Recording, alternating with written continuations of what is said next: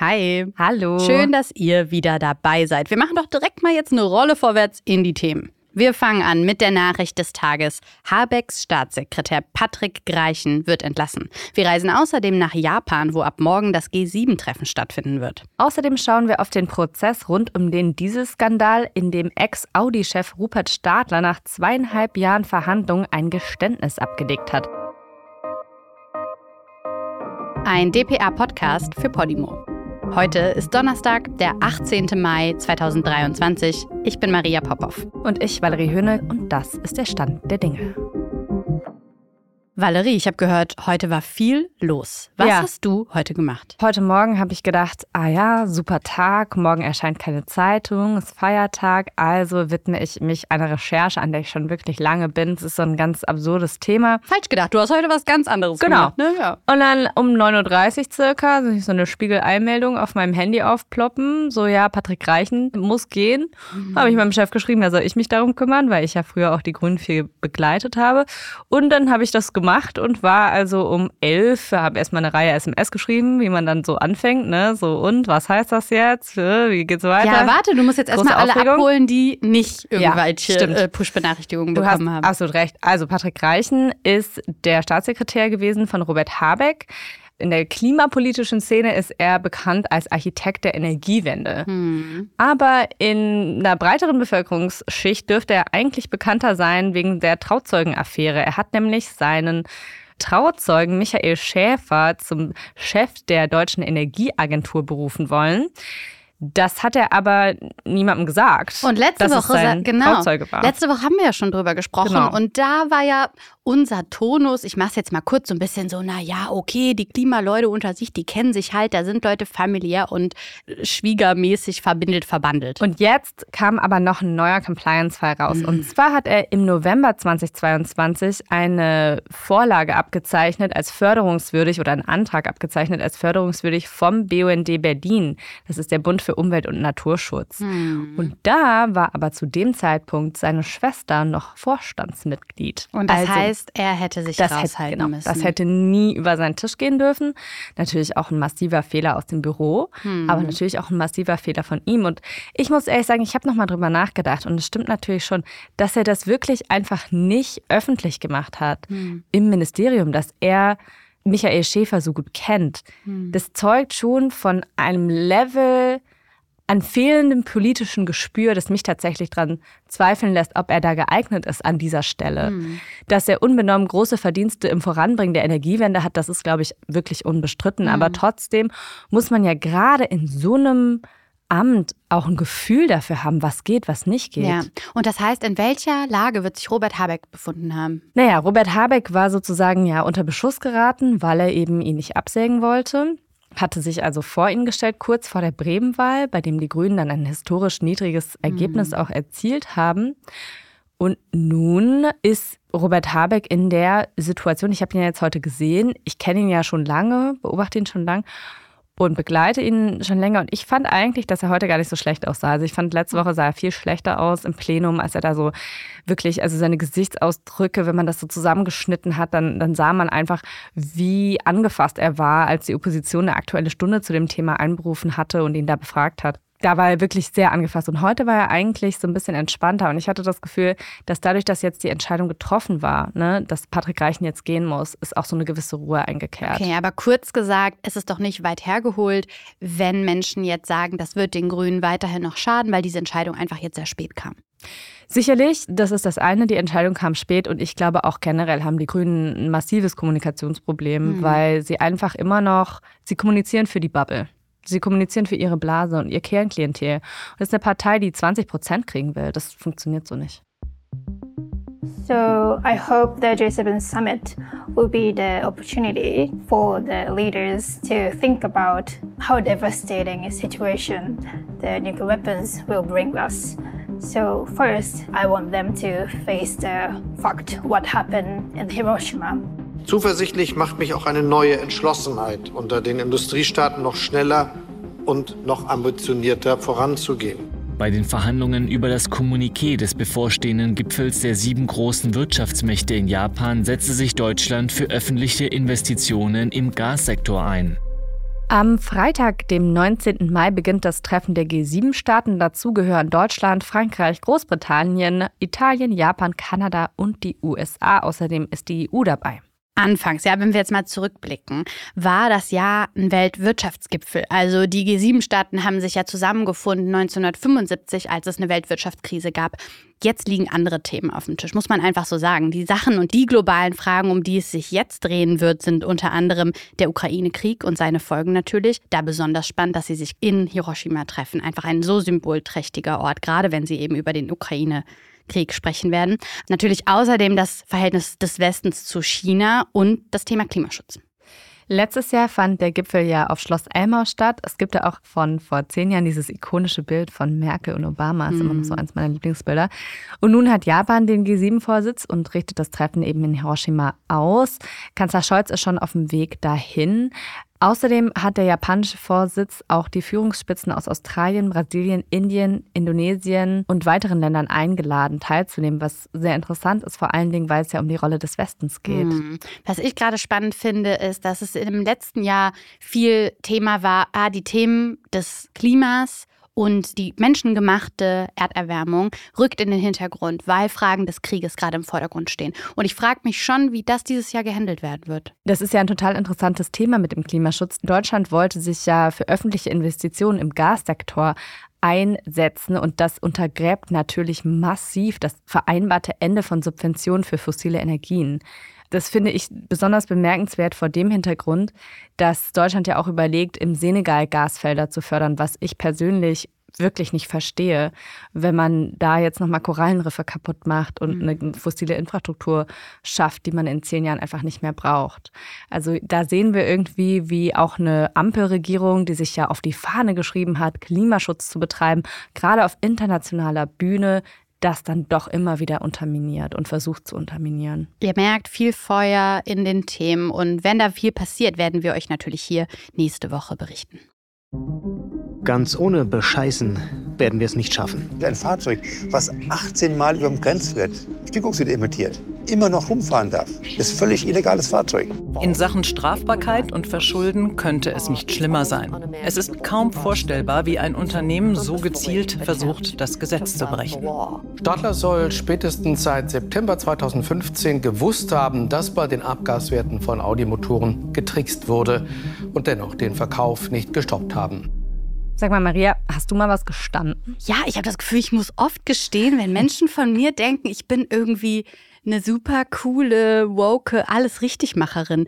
Ich bin eine klimaignorante Doofkuh. So ein Quatsch. Schon, Sigi. So, ich esse Fleisch, ich fahre Auto, ich fliege in Urlaub. Das sind so Momente, wo ich das Gefühl habe, in der Außenwahrnehmung scheint das wie ein Geständnis. Das ist aber nichts im Vergleich zu dem Thema, das wir jetzt besprechen werden. Das stimmt. Aber weil du jetzt gestanden hast, gestehe ich auch. Oh, ich mache auch okay. all diese Sachen. Wirklich? Ja, alle. Also Valerie, ich finde, das ist gar nicht so ein Geständnis wert, aber das ist ein anderes Thema.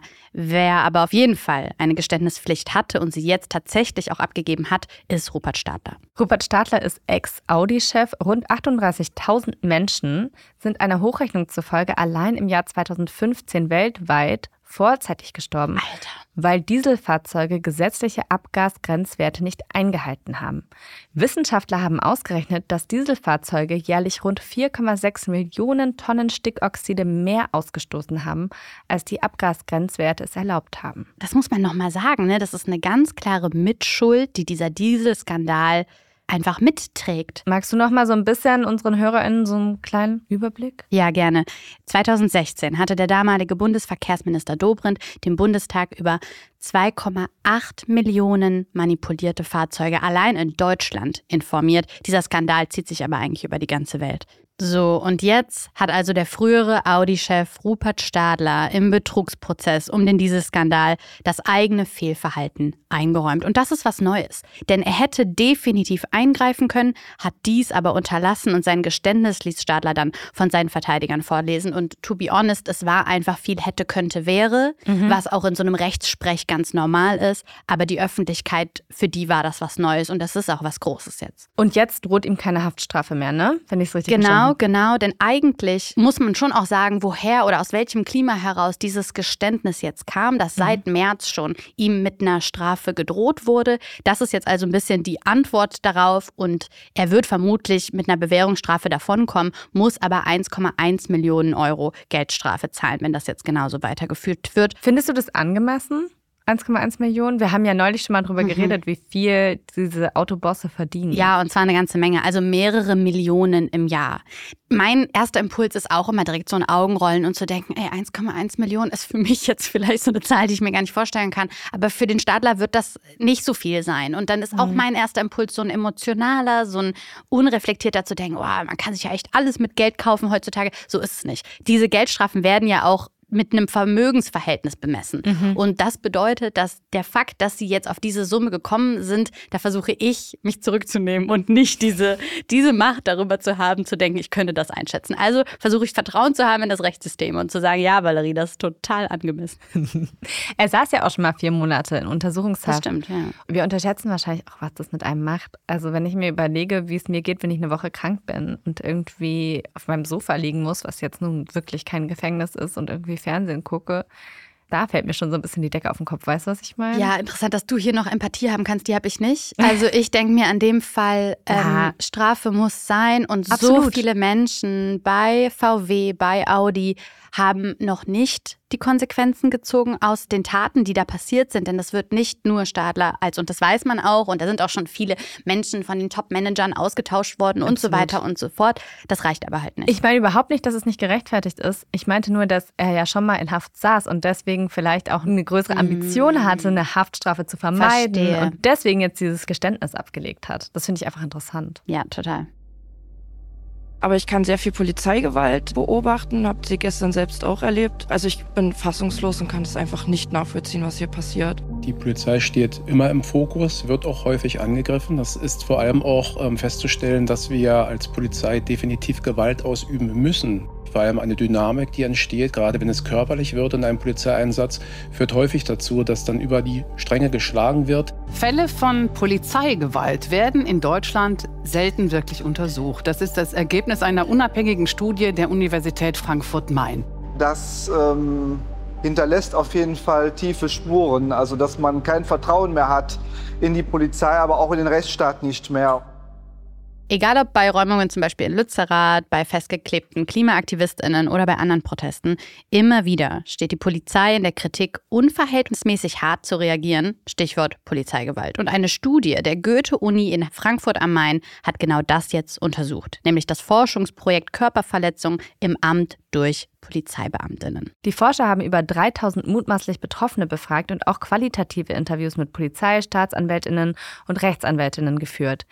Sie mussten auch erstmal den Begriff der Polizeigewalt definieren. Ja. Das ist gar nicht so leicht. Also eine Handlung, die ein Betroffener als besonders hart empfindet, kann aus Sicht eines Polizeibeamten oder einer Staatsanwältin berechtigt und auch rechtmäßig sein. Ja. Außerdem belegt die Studie, dass Polizeibeamte einfach hohe Hürden haben, überhaupt Gewaltanwendung durch KollegInnen zu kritisieren oder anzuzeigen. Denn wo denn auch? Und wenn zum Beispiel diese Taten von Polizeigewalt vor Gericht kommen, naja, dann wird sie ja von der Justiz entschieden, die PolizistInnen auch eine hohe Glaubwürdigkeit zusprechen, weil sie als ZeugInnen zum Beispiel ins Amt gerufen werden. Genau, also soweit ich weiß, gibt es ja bei der Polizei in Deutschland eigentlich kein Internal Affair. Affairs. Nein. Also das gibt es in den USA zum Beispiel, das kennen wir mhm. alle aus Serien. Ne? Mhm. So, dann ist irgendwas und dann wird Internal Affairs gerufen und ich weiß nicht, ich habe Major Crimes irgendwann mal gesuchtet und da ist das dann immer so ein ganz, ganz großes Thema. Aber das gibt es hier einfach nicht und deswegen fehlt sozusagen diese Kontrollinstanz das zumindest sagen KritikerInnen immer wieder. Ja, die Zahl zum Beispiel bestätigt das auch, dass nur 14 Prozent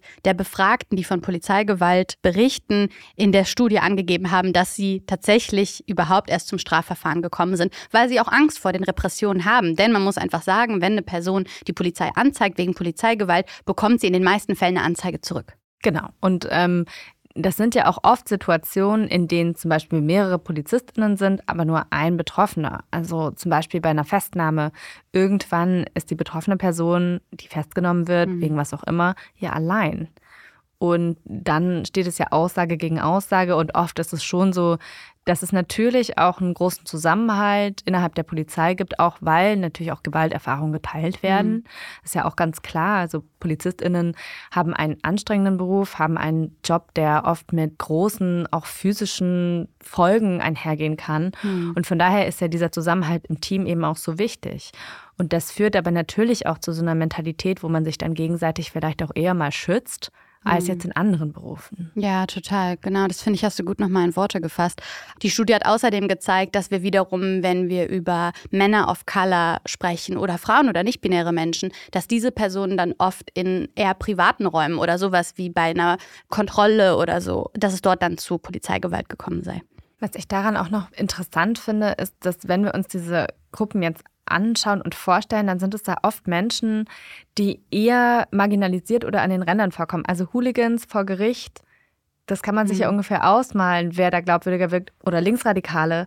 Ja. Wem wird ein Richter, eine Richterin eher Glauben schenken? Wahrscheinlich der Polizei in vielen Fällen. Mhm. Und das führt natürlich dann auch wieder dazu, dass die Betroffenen überhaupt nicht zur Polizei gehen, um die Polizei anzuzeigen. Ja, jetzt ist natürlich die berechtigte Frage, Valerie, was machen wir jetzt mit diesen Erkenntnissen? Es gab jetzt also diese Studie, gegen die sich Seehofer so lange ähm, gesperrt hat, dass man schon fast dachte, okay, wir brauchen sie gar nicht mehr, weil wir sehen, wo das Problem ist. Jetzt gibt es diese unabhängige Studie, die nichts mit dem Auftrag der Bundesregierung zu tun hatte.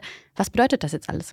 Es gibt ja immer wieder Fälle von Rechtsextremismus innerhalb der Polizei. Das ist ja ein so ein Aufhänger. Ne?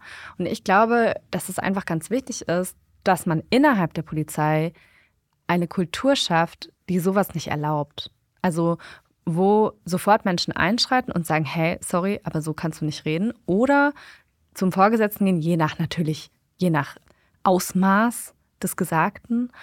Und dann auch Vertrauen haben, dass ihre Vorgesetzten dann auch Disziplinarmaßnahmen ergreifen und im Zweifel diese Menschen dann auch wirklich schnell aus dem Polizeidienst entfernt werden können. Weil ganz ehrlich, wenn die Polizei für gewisse Gruppen nicht ansprechbar ist oder eher als Gegnerin gesehen wird, dann müssen wir uns schon fragen, ob das Gewaltmonopol für jeden Hilfe bieten kann. Hm. Ja, und meiner Meinung nach ist wichtig auch darauf zu gucken, wo dieses Gewaltmonopol jetzt schon zu seinen Grenzen kommt. Und das bestätigen viele Beamtinnen selber, dass sie überfordert sind, weil sie in Situationen kommen, für die sie nicht adäquat ausgebildet wurden. Mhm. Und um da einfach mal einen Fall zu nennen, der für manche Menschen ein Einzelfall ist und für manche Menschen eben nicht, je nach Betrachtungsweise, ist zum Beispiel als letztes Jahr im August in Dortmund dieser 16-Jährige, der aus dem Senegal geflüchtet war, höchst traumatisiert, höchst suizidal Hilfe brauchte. Mhm. Und die elf Polizeibeamten, die vor Ort waren, waren nicht fähig, diesem Jungen zu helfen, mhm. waren nicht fähig zu deeskalieren.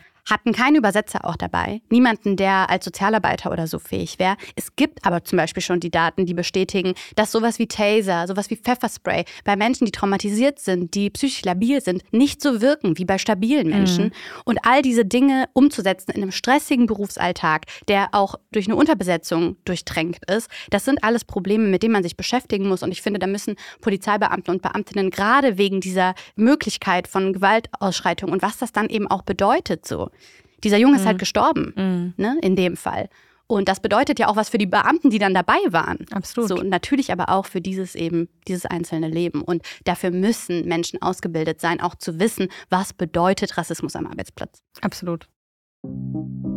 Einer der erfolgreichsten internationalen Musikstars beendet seine Karriere. Dun, dun, dun. Naja, man weiß noch nicht, ob das jetzt so ein Kanye West-Move sein wird. Jedenfalls, der Kanadier The Weeknd beerdigt sein alter Ego und er nennt sich jetzt um, nämlich in seinen bürgerlichen Namen Abel Tesfaye. Er habe alles als The Weeknd gesagt, schreibt er online. Seine rund 72 Millionen Follower, einfach mal mehr als Kanada, auf Twitter und Instagram müssen sich jetzt an den neuen Namen gewöhnen. Valerie, ich werde jetzt heute von dir herausfinden, ob du ein The Weeknd Fan bist oder nicht. Ja, ich glaube nicht. Ne? Nee.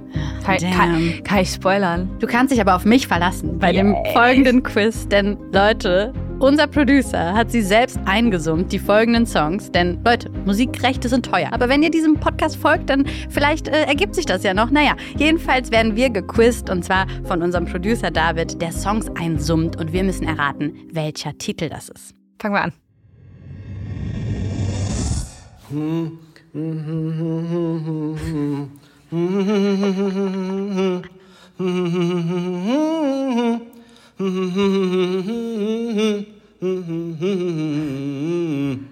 Maria, your moment to shine. Hä? Ich habe keine Ahnung. Okay, ich freue mich, dass du auch auf dem Schlauch stehst, weil ich habe auch keine Ahnung. Und du weißt ja, wie schlecht ich mit so ESC schon war. Hä, aber das stört mich auch. Warum, warum kannst du denn David nicht wenigstens für uns singen? Komm, Ja. drop doch jetzt einmal kurz, mach doch mit Ich singe Lyrics. nicht, ich singe nicht, ich singe Hä, nicht. das ist ja. Ah, du kannst doch wenigstens so mit bisschen Sprache Jetzt summen. rate. Ich, ich habe keine Ahnung. Ich weiß es Ich nicht. sage, das war Starboy. Ist das euer Ernst? Ist das euer Ernst? Ich habe gerade den ersten Song gesagt, der mir einfällt. Geil. Und wow, I mean, I'm a fucking genius. Okay. You really are. Komm, next. You really are.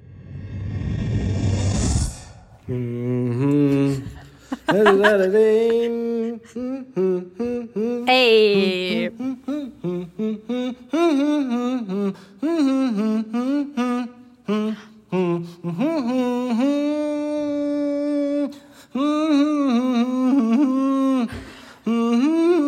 Okay, stop it, das ist ja ganz schrecklich.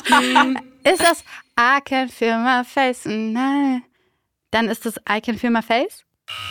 Ah, schade. Was war's denn? Blinded by the lights. Hä, wie geht das denn nochmal? Hab ich doch gerade Das war ja ganz weit entfernt. Ist das blinded by the lights? nee, okay, keine Ahnung. Blinding Lights. Blinding Lights. Okay. Einen Punkt haben wir schon, Valerie. Okay. Da geht noch was, komm. Ich gebe mir Mühe. Aber ey, ist es einfach unser fehlendes Wissen oder ist es, naja, sagen wir mal, die fehlende Rhythmik von unserem Producer? Man weiß Ja, es beides. Beides. Beides, okay, Ja, mhm, ich würde sagen so 50-50.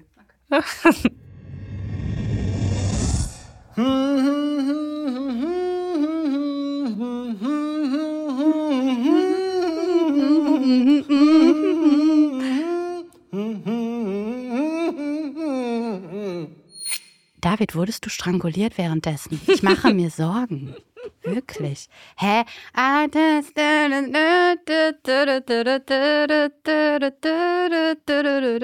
in love with you.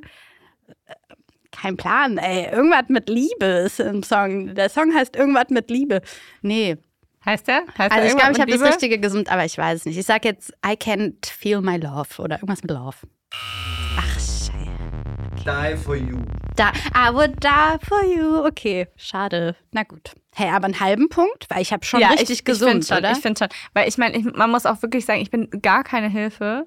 Und deswegen, ich, ich meine, du musst es jetzt alles alleine tragen hier. Dafür einen halben Mitleidspunkt. Ja, halben, oder? halben Ja, Mitleidspunkt. okay. Ja. Das, das, Team, dir. das Team in unserem Raum nickt. Valerie sagt Ja, auch ja. ich sag du bist ja. nicht unabhängig. Tut mir leid, aber das Ich ist weiß, nicht die Neutralität, die wir. ja, okay. ja, okay. Also ich würde Schade. sagen 50-50. Du hast 50% erraten, ich habe 0% erraten. In dem internen Ranking, wer besser im- im Quizzen ist, bist du auf jeden Fall vorne. Okay, gut. Nehme ich, ganz Ja. ehrlich. Ich Oder? erwarte nicht viel und ich kann das sehr gut gebrauchen aktuell. Okay, Gut, Okay, deswegen gut. nehme ich das an. sehr gut. Wenn ihr unsere Arbeit unterstützen möchtet, folgt diesem Podcast, erzählt es weiter und schreibt Yes. uns, was ihr gut findet oder was eben auch nicht. Wir sind offen. Ach, und Instagram haben wir auch. Stand der Dinge ist eine DPA-Podcast-Produktion für Podimo. Executive Producer DPA David Krause. Executive Producer Podimo Judith Trost. Redaktion Anne Krüger und Martin Romanzik.